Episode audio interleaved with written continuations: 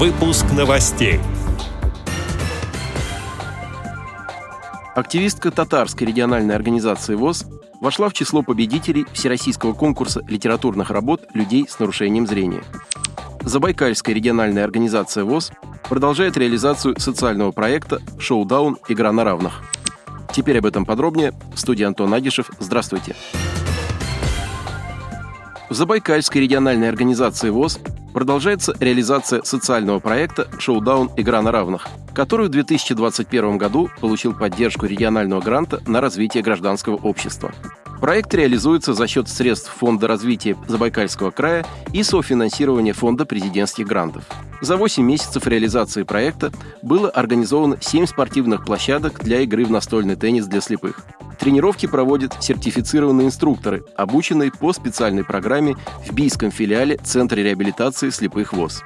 В рамках проекта 10 специалистов прошли профессиональную переподготовку по программе «Инструктор-организатор спортивно-досуговой деятельности инвалидов по зрению». Теперь в каждой местной организации ВОЗ Забайкальского края есть квалифицированные кадры для проведения эффективного тренировочного процесса. Результаты тренировок участники проекта смогли продемонстрировать на межрайонных соревнованиях, которые прошли в октябре этого года в городах Чита и Краснокаменск и в поселке Чернышевск.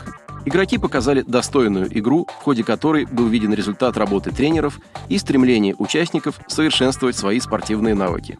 Всего в проекте приняли участие более 250 человек. В будущем запланировано еще много тренировочных занятий и спортивных мероприятий. Ознакомиться с социальным проектом Забайкальской региональной организации ВОЗ «Шоудаун. Игра на равных» можно на сайте грантов Забайкальского края. В начале декабря в Доме правительства Российской Федерации прошло награждение победителей Всероссийского конкурса литературных работ людей с нарушением зрения, посвященного Году культурного наследия народов России. В конкурсе приняли активное участие члены Всероссийского общества слепых. Конкурс был объявлен 1 августа этого года после того, как на заседании Совета по попечительству в социальной сфере было поддержано предложение благотворительного фонда «Искусство, наука и спорт» провести такой всероссийский конкурс для незрячих и слабовидящих людей. Соорганизатором мероприятия выступило Министерство труда и социальной защиты. К проведению конкурса были привлечены специалисты Министерства культуры и подведомственные министерством учебные методические центры. Прием литературных работ осуществлялся на протяжении трех месяцев. За это время на конкурс поступило около 160 заявок из 55 регионов страны. Работы конкурсантов были выполнены в самых разных жанрах. Это стихи, новеллы, романы, повести, а также исторический очерк.